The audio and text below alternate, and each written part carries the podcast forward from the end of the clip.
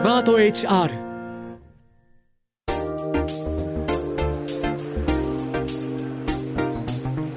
堀井美香ウェンズデイホリデー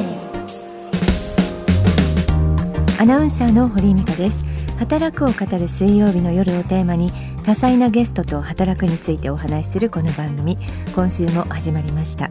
ゲストは前回に続いて哲学者の古田哲也さんです。働くすべての人を人事労務から支えるスマート HR がお届けする堀井美香 Wednesday Holiday。ぜひリラックスしてお聞きください。 Wednesday Holiday。堀井美香がお送りしています。それではゲストをご紹介します。哲学者の古田徹也さんです。今回もよろしくお願いいたします。よろしくお願いします。前回はビジネス用語について哲学の面から見てちょっとお話をしてきましたけれども今回はこちらのテーマについて考えていきます。謝罪とは言葉や態度だけではわからない謝ることの表と裏です。古田さんの著書に謝罪論謝るとは何をすることなのかがあります軽い思いはいろいろありますがきっと誰しも日常の仕事や暮らしの中で誰かに謝ることありますよね。謝罪の良し悪しがその後の明暗を分ける結果となることも珍しくありません。ありますね。ただ謝罪の言葉を述べたり頭を下げるだけで謝罪とみなされない場合もあります。本当の意味で謝るとは何なんでしょうか？今回は古田さんといろいろな視点から謝ることについて考えてみます、えー、古田さんがその謝罪について興味を持ったというか ちょっと深掘りしていこうと思ったのはどういうことなんでしょうか？そうですね。まあ基本的には性格が悪いってことなんだと思うんですけど。ずいぶん前ですけどもう15年とかもっと前ぐらいに、はい、あのあのいくつかの大学でこう非常勤講師とかやって、まあ、こう食いつないでいたわけですけどその頃に例えばあの企業倫理とかビジネスエシックスですね。それに関わる授業とかもすることもあってでそこで例えばその謝罪会見とかを扱ったりとかしてみたんですけど、うん、よくよく感じたのはその失敗がすごい多いっていうことですね。うん。うん、であの逆にこういい謝罪とかみんなにかこれはちゃんとしてたみたいなふうにして評価される謝罪ってのは本当少なくて、うん、あのなんでこうなんだろうっていうのを一つ謎になった。つまりずっと子供の頃から我々謝ってきたはずなんですよね、はい、ちっちゃいことから大きなことまで。はい、であの普通の行為であればそれだけ慣れ親しんだらうまくできるはずなんです。その例えば自転車の漕ぎ方とかあのちゃんと習ってもう何度も何度も漕いだらもうあとは自転車漕げるようになるしあのクロールの泳ぎ方だってそうだし。だけど謝罪はその慣れれば慣れるほどある意味ではしばしをやらかす、はい、まあ自転車こいでても、まあ、あの交通事故を起こす人もいるけど、まあ、全くあの関係ない人もいる、だけど謝罪はまあ大概みんな失敗するわけですね。しかも成功例を大きな問題になればなるほどあのこれはこれは素晴らしかったみたいな見つけるのは難しい。これなんだろうっていうなんでなんで謝罪ってこんなに難しいんだろうとか、うん、なんでこんな謝罪って、こう捉え難いんだろうとかややこしいんだろうとかっていうことですね。でそれをあのちょっと自分の中でそれこそやっぱり整理したい。やっぱり謝罪って言葉をドンと置いてですね。これはあれこれ眺めて、うん、一体これ何を意味してるんだろうって、謝罪謝るっていうのこう何をすれば謝ったことになるんだろうとかっていうのをあれこれ考えてみた。そうですよね。小さい頃からやってきてるんですけれども、うん、いろんな記者会見ありますよね。ええ、でどうしてもこう疑いの目で見てしまう、うんうん本当に謝ってる？みたいなところは多分あの一般の視聴者というか、はい、なんか真剣にあすごいなんか謝ってくれてる？って思って見てる人ってそんなにいないと思うんですよね。うん。えー、どっかやっぱりもう最初から荒探しの気持ちもちょっとあるし、ねうん、っていうところで、なんかうがった見方をしてるんですけど、うん、それって私なんでかなって思うと、やっぱり自分が謝ってる時にその場しのぎの誤りを重ねてきたから。どうせ謝るってそういうことなんでしょって最初から思っちゃってるんですよね。人のを見るときに自分がそうだったの。で、まあ、母とかにこう怒られた時に、ごめんなさいごめんなさい」って言ったのって もう本当早く早く終わってほしいみたいな「はいわかりました。ごめんなさいもうやりません」みたいな「早く終わって」っていう気持ちで謝ってて、そこに気持ちは全然なかったから謝るって基本ベースとしてそういうことだろうなって思ってるので、うんうん、なんか記者会見見てても、うん、はいはいあなんかお芝居してるとかって思っちゃいますよね。あもうあ早く終わってほしいなと思ってんなって。幕引きしようと思ってんなって。そうそうあなんかつがなく終わりますようにこちらもお祈りしておりますみたいに思って見ちゃうんですけれども。いやでもどうですか？あの、古田さんはこう謝る時とかどのように謝ったとかなんかそういう経験今までありますか？あもうそれはしょっちゅうねあのやらかしてるんで 謝りますけど。こう謝ろう謝ろうとこう謝っておくとこう済むとかっていうふうに考えるとあんまり良くないなっていう、うん、あのとりわけあの結構やらかしが大きかった時ですね。その時はなんかもう「あのもうすいませんすいません」とかっていうよりかはまあちょっと相手の話を聞いて 聞いて聞いて、はい、で自分の気持ちとかこれから何するかって説明してとかっていうのをやんないとってのはそのある意味ではこう定型から外れるっていうか、うんうん、まあそんなにうまくいかないですけどね。でもこういわゆるその謝罪会見というものが本当に1年に何回も何回も私たち見ますけれども、はい、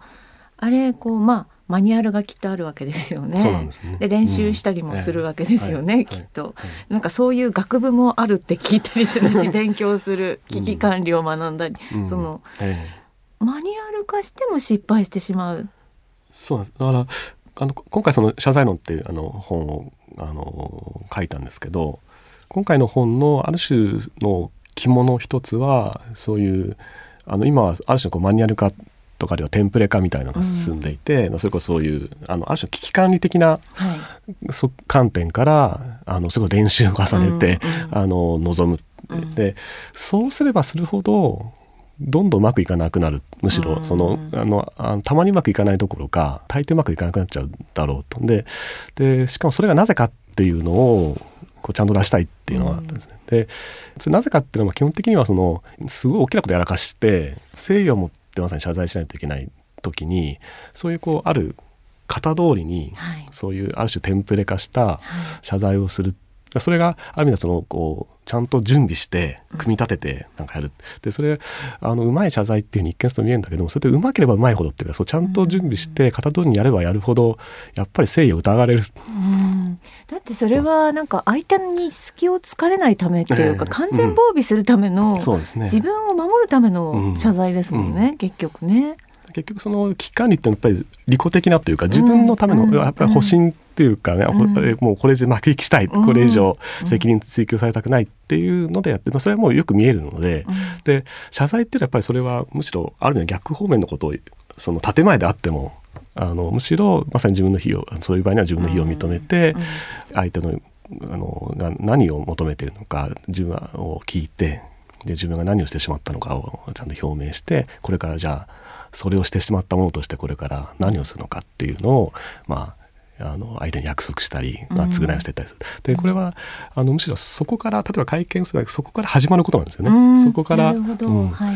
はい、そのえっと、今回の本の中ではそのコミュニケーションの起点っていう、はい、あの性格を多くの謝罪を持っているんだっていうようなことを一応強調したんですけどだからそういうその今おっしゃったようにそのこう防備を固めて、うん、あのそういうこう追求されないようにこう準備を重ねてでパッケージとしてこう出すって。でそれはまさにもうそこでもう終わりにしよう、うん、むしろそこでコミュニケーションを閉じようとする、ことなんでその相手との関係をそこでまあ終わりにしようっていうような、うん、あの基本的にはそういう方向性になってしまってると思うんですね。うん、そうするともうその謝罪という行為からむしろどんどん離れていってしまっている、そこがそのあのうまくいかない、あの反感を持たれたり、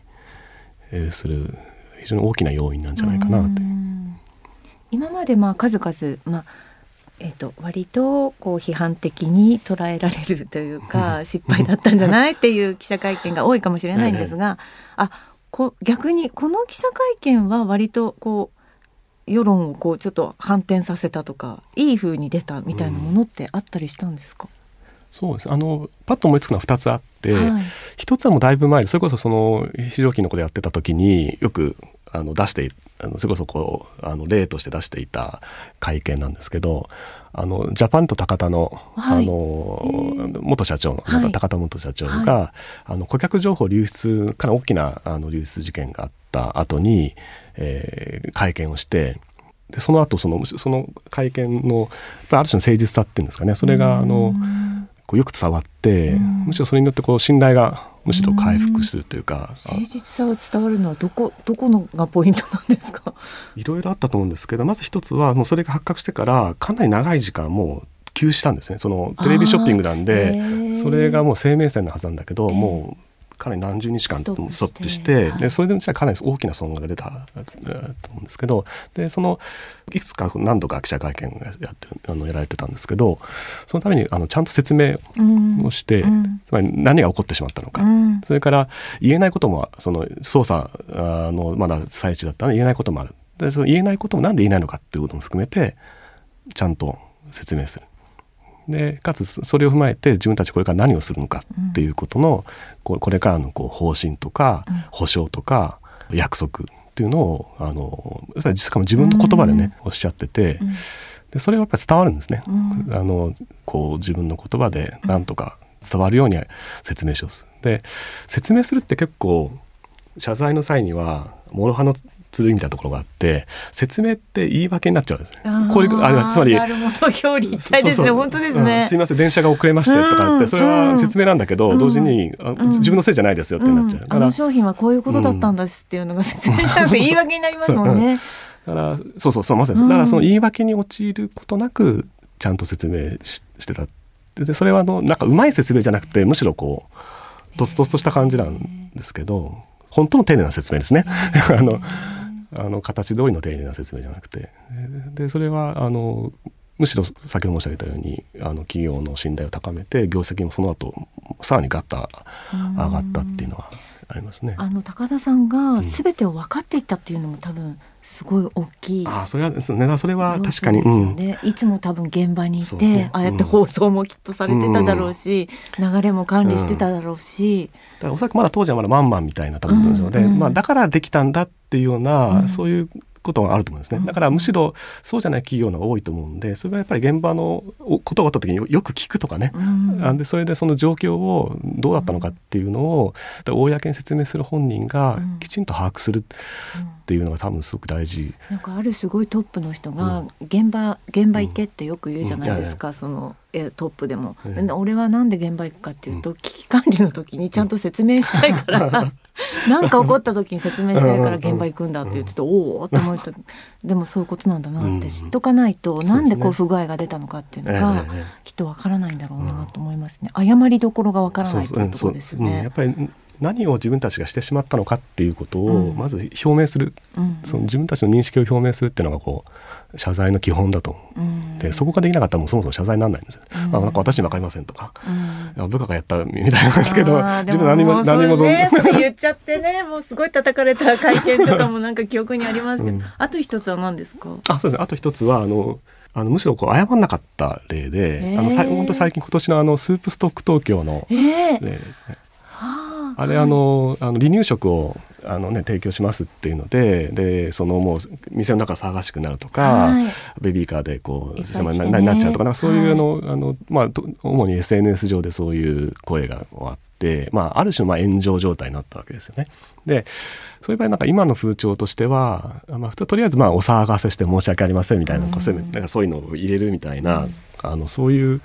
風潮になってると思うんですけど、まあ、とりあえず謝っとくっていう、ね、なんかその鎮めるためにその場を収めるためその場をしのぐために。だけどあの声明文とか出されたんだけどあの一切謝んなかった。ですね。あのそういうお騒がせして申し訳ありませんすらなかったんです。で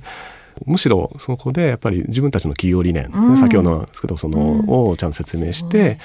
う。ん、やはりむしろこうあの評価高まったと思うんですね、僕もあこここ大したとこだっていうふうに、あの思いました。謝罪ってなんかしとけばいいっていうんじゃなくて、あの不適切な謝罪とかあるいは不必要な謝罪っていうのがたくさんあって、あまりにもこうまずは謝っとくとりあえず謝っとくっていうのが蔓延すぎちゃった結果こうどの謝罪も何か、あの重みを失ってしまっているようにもですね、そういうところでむしろここは謝らないっていうのがむしろなんだろう大きなメッセージになるっていうこともあり得る。なんかついついね、迎合したりとかちょっとこう なんか自分のマイナスを消そうとしたりしちゃいますけど、うん。うん、スープストックさんって本当にでもきっと私も時々あの行ったりしますけど、えー、パンフレット一つもこう置いてるんですよね、食べるところにね。うんうん、でそれペラペラめくってそのスープストックさんが作った雑誌だと思うんですけど、ぱなんかなやりたいことは分かりますよね。その地産地消でみたいな、何をやってこうしてっていう、多分なんかしっかりとその企業の中で、これは NG これは大丈夫、これやっていこうっていうのは、すごくわかるから、そういう何か起こった時に、いや私こっちは丸でこっちは×っていう会社なんですよっていうのが、提示しやすいんでしょうね。うん、だから常日頃からきっとそういうのをしっかり意識してんだろうなと思いますけれども、うんうん、いやなんかその謝罪一つとっても面白いなと思うんですが まあいい謝罪悪い謝罪みたいなものもやっぱりあるわけですね。謝罪ってのは本当に多種多様で複雑なところで、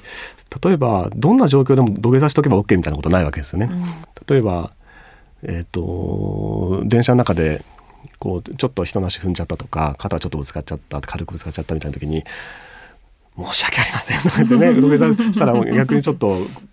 怖いというかね。ねなります、ね、あそうです、はい、むしろそこだとふざけてる思われるか。ふざけてんのかって確かに、うん。だからそれはその要するにこれしとけばいつでも OK みたいなってことはななくて今どういう状況で何をしてしまったのかっていうことをよく見る必要があるんだろうなと思うんですね。でかつさらにややこしいことをあの申し上げると謝罪をする誰がするかっていうことに関しても、うん。うん、誰にするかってことに関してもすごく曖昧な時があって芸能人が不倫して 解決するって、一体誰に謝ってんだろうっていう、はい、そうですね。なんか記者会見を見ていても記者の人たちに謝ってるように印象を受ける場合とそうです、ね、なんか私たちとか視聴者とか外の人に謝ってる場合と、うん、企業に謝ってる場合となんか割と分かりますね、言葉の一つ一つとかでね。あの対象誰にしてしてるかとか、うん、あの誰から謝ってるその順番とか、うん、それによってもだいぶその印象とか、うん、あそれだいぶ変わってくると思うんですよね。うん、古田さん書かれた謝罪論謝るとは何をすることなのかっていう本があるんですけれども、うん、帯のところに「すみません」では済まない時何をすれば謝ったことになるかということで いやもうこれ本当難しいなと思っていて、うん、でも謝るっていうことが実はこうそこで一旦終わりっていう仕切りになったりとか実は謝るとか謝罪がなんかカードになって立場が逆転したりする場合もあるじゃないですか。はい、ありますあります、うん、それもすごい見てきました私は。あの本の中にも少しあの何度か書いてるんですけど、はい、そのこう謝罪すること自体があのある種こう相手の応答を要求する行為なんですよね。うん、やっぱりそれ誰かが「すいませんでした」って言っていた、うん、それに対してそれを無視することも一つの反応になっちゃうので、うん、そこである意味ではこちらに対応が投げられるっていうか何かしら謝罪された方は反応しないといけない。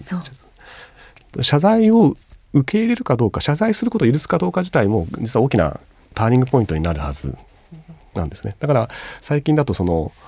動画で SNS 動画とかで謝るとか、あのあるいは、まあ、記者会見で謝るとかもそうですけど、うん、あれ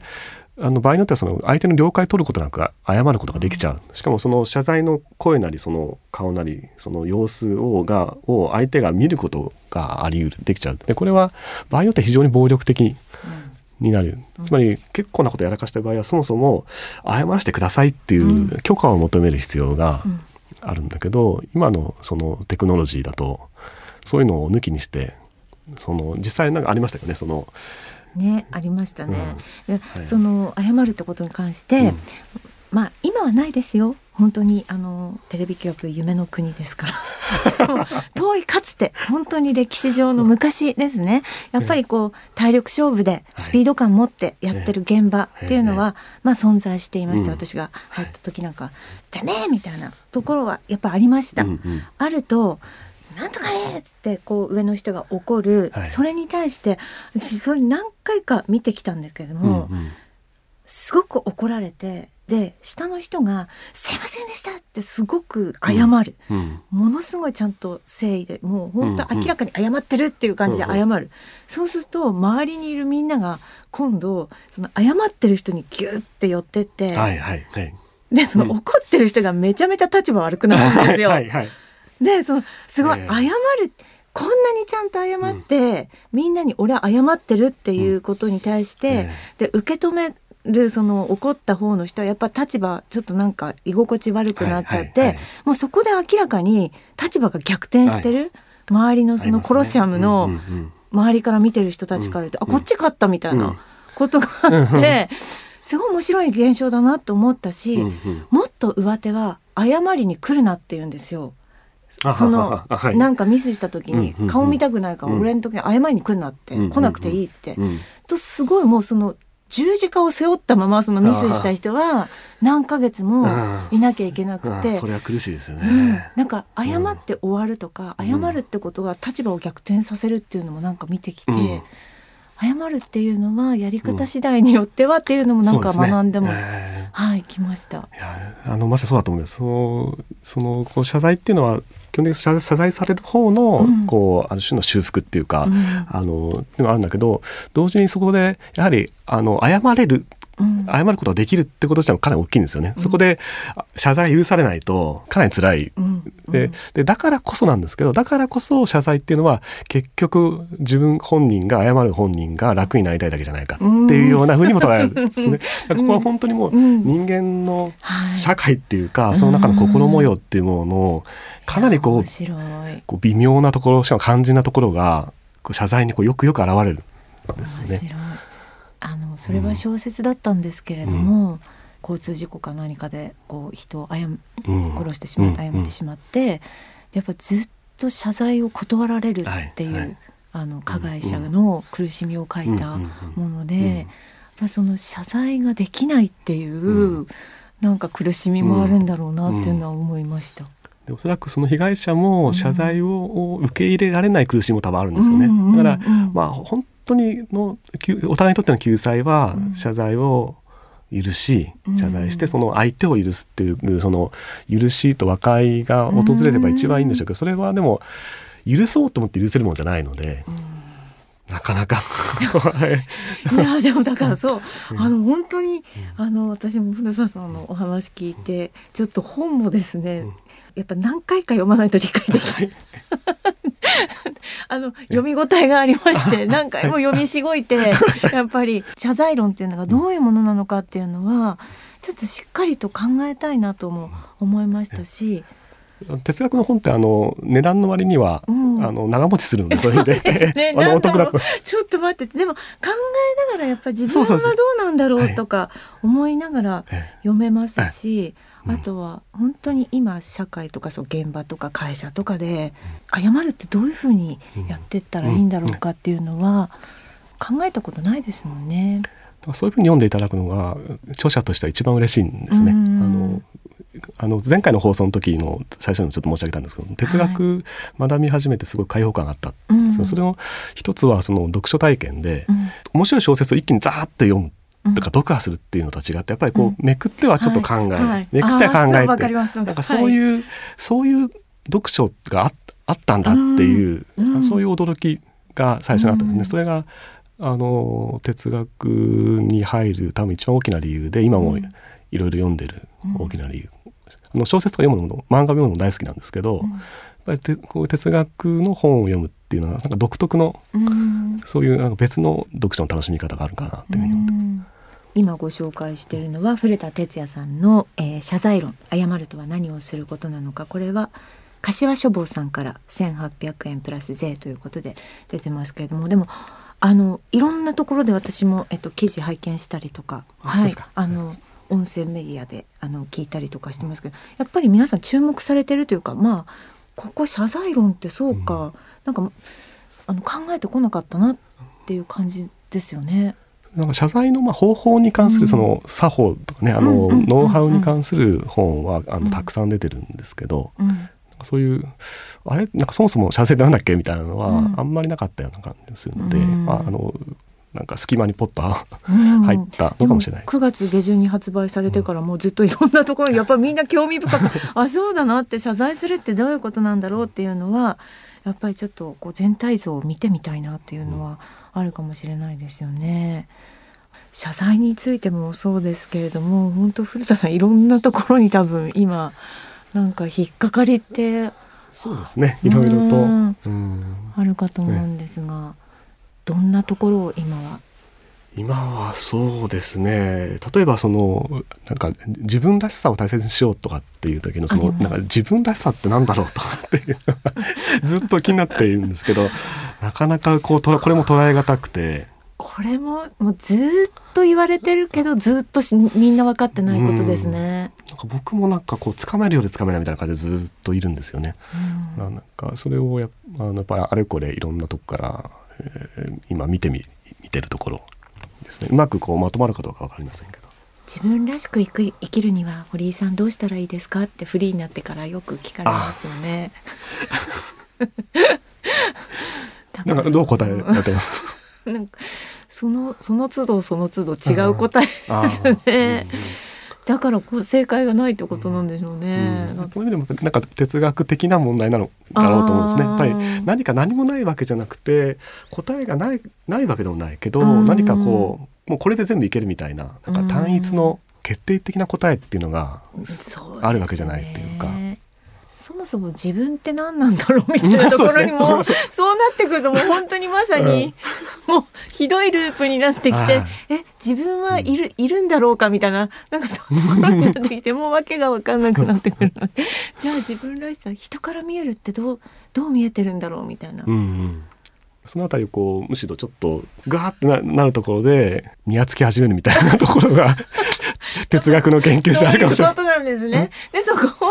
をもうでもだから古田さんみたいな方にちょっと若干まとめていただいて。道筋を作っていただいてそれを読みながらまた私が「うんでもなうんこうだよな」っていうテキストの使い方をするっていう、うんうん、そうですねもうもうあのえなんか我々みみたいなの取り柄は多分その辺にある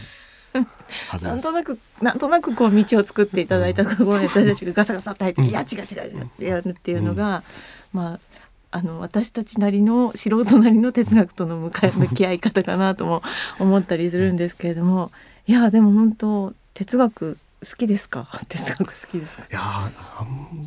あんまり好きっていう感じもないんですよね。えー、あの考えてあこれちょここでちょっとスッキリするだとか、はい、少し突破口が見えたなみたいな時は面白いんですけど、はい、それ以外の時は結構しんどい。基本的にずっとこう本読んでるのであの変わり映えがしないっていう感じ。本はその一つの答えとか何かこう光をゴールにたどり着こうと思った時に過去の何かの文献からっていう感じなんですか、やっぱ不思議なものでなんか手がかりになるような本っていうのがあるんですよね。やっぱり古典って言われ古典って言われるものはそういうものを備えていて、なんか直接今自分が考えたいこととに直結するテーマは使ってなくても、ヒントがそがそこにこう見出せたりとか、でやっぱり考えるとか一人でやることじゃないんですよね。やっぱりこう誰かとやることで考えるって基本的には対話のようなものだと思ってるんですけど、でもこうしょっちゅう誰か捕まえて話すわけにもいかない。本はいつだってこう、うん、なんかソクラテスに聞くんですそうそうそうそう。そうなんですよ。本当にそう。と対話して、ええ。うん、あっちは答えてくれないんですけどでもまあこう示唆を与えてくれるっていうのがあって、うんうん、でしかもまあ自分のペースで好きなだけできるから、まあ、そういう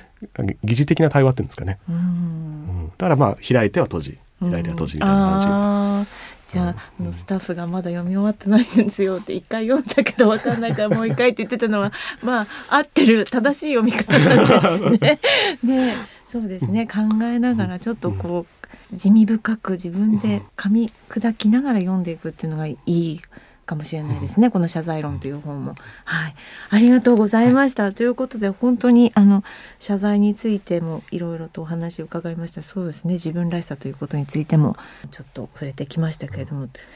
古田さんがどういう自分らしさというのを今度導き出してくださるどうなるやら。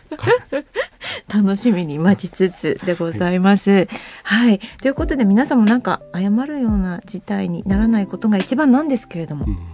もしなった時今日の古田さんのお話を思い出しこの本を読んでみてください。はい、ということで古田さん2週にわたってありがとうございました。ありがとうございました。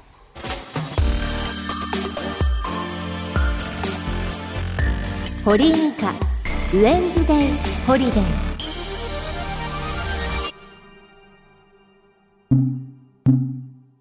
朗読で成仏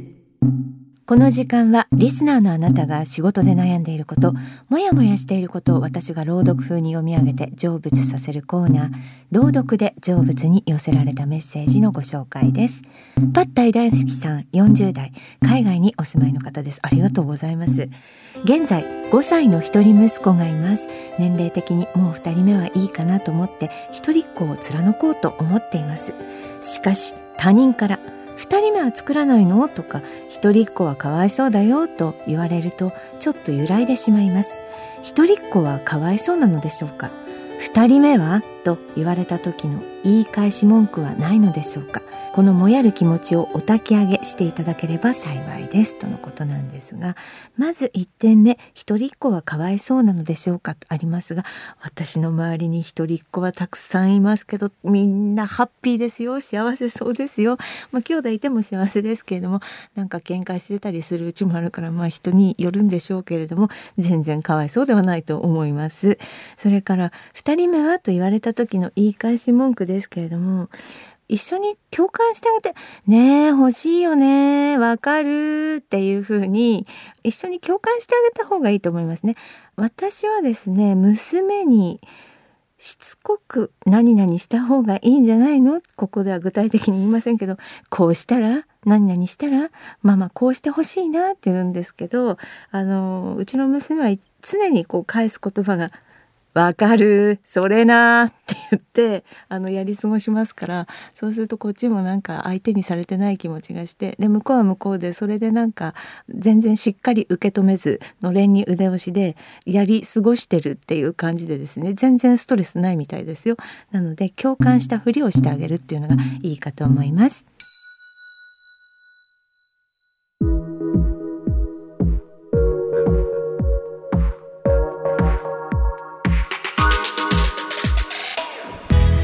スマート HR 働くの実験室カッコ仮がお届けする堀井美香ウェンズデーホリデーエンディングのお時間です。さて今回は哲学者の古田哲也さんをお迎えいたしましたけれども、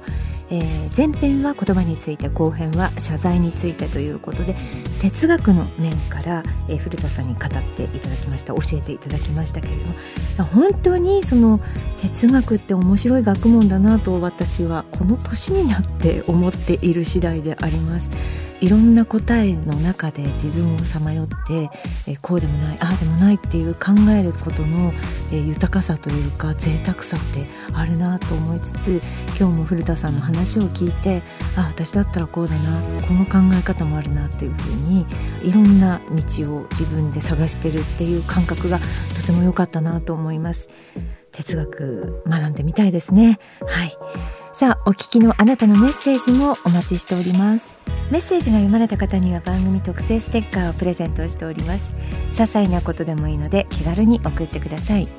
現在募集中のテーマですがあなたのお仕事を聞かせてリスナーの皆さんが普段どんな仕事をしているのか楽しさややりがいまたはこんな苦労があるといったことをぜひ聞かせてください。朗読で成仏リスナーのあなたが今仕事について悩んでいることもやもやしていることを送ってください。あなたのメールを私が朗読風にじっくり読み上げてその悩みを成仏させます。みんなのご褒美というのもあります。忙しい毎日ですがこれがあるから頑張れる乗り切れる。あなたにとってのご褒美を教えてください。仕事にまつわるご褒美であれば物でも場所でも構いません。その他番組への感想もお待ちしております。メールは番組の概要欄にある投稿フォームからお願いします。この番組ウェンズデーホリデーの情報については番組 X やスマート HR 働くの実験室カッコ仮のウェブサイトをチェックしてください。X のフォローもぜひぜひお願いいたします。それではお時間です。素敵な水曜日お過ごしください。お相手は堀井美香でした。